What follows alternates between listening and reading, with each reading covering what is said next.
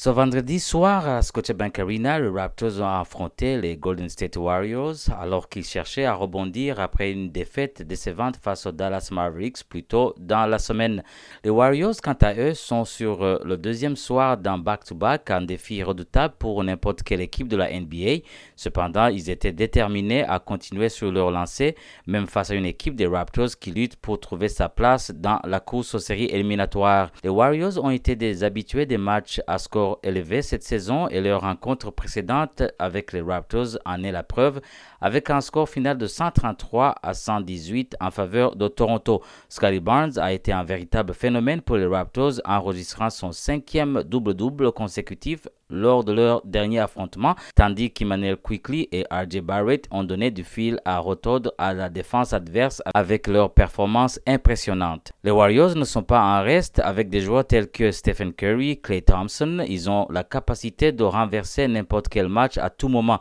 La question reste de savoir si la défense des Raptors pouvait euh, contenir l'attaque explosive de Golden State ce vendredi soir. Les Raptors ont annoncé vendredi qu'ils avaient converti l'arrière Jeven Freeman Liberty en un contrat NBA standard conformément à la politique de l'équipe. Les termes financiers des accords n'ont pas été divulgués.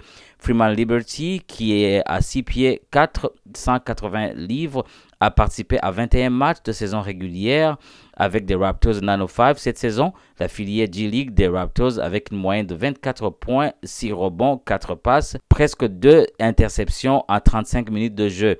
En vertu, les Raptors alignaient RJ Barrett, Scotty Barnes, Jacob Potter, Gary Trent Jr. et Emmanuel Quickly, tandis que les Warriors comptaient sur Moses Moody, Jonathan Kaminga, Draymond Green, Clay Thompson et le phénomène Stephen Curry. Le match a démarré avec un premier quart-temps très disputé. Les Raptors ont rapidement pris l'avantage grâce à leur précision d'arrière, notamment grâce à Emmanuel Quickly qui a réussi deux tirs à trois points. RJ Barrett a également brillé en ajoutant un autre tir à trois points, poussant les Warriors à prendre deux temps morts successifs.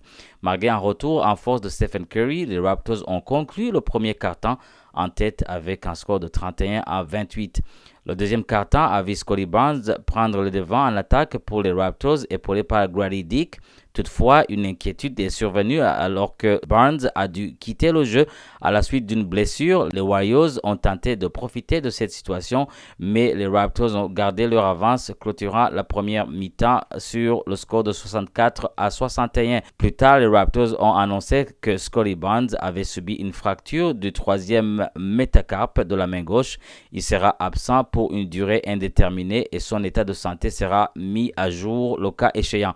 Au retour des vestiaires, l'absence de Scotty Barnes s'est fait sentir chez les Raptors. Les Warriors, avec un, un, Clay Thompson plus assertif, ont renforcé leur défense et leur précision en attaque, prenant une avance de 10 points dans le troisième quart-temps. Leur domination au rebond offensif a également été un facteur clé. Dans le dernier quart-temps, les Raptors ont tenté de réagir, notamment avec Jacob Potter, proche de battre son record personnel de rebond, et Emmanuel Quickly, qui visait un record de passes décisives. RJ Barrett s'est battu pour atteindre un jalon personnel en points, mais l'absence de Barnes et la montée en puissance des Warriors ont scellé le sort du match. Les Warriors se sont imposés avec un score final de 117 à 107. Les Raptors n'auront pas le temps de s'apitoyer sur leur sort car ils seront de retour sur le parquet ce dimanche pour affronter les Hornets de Charlotte. C'était Patrick Bizindavi pour Choc FM à la Scotiabank Arena.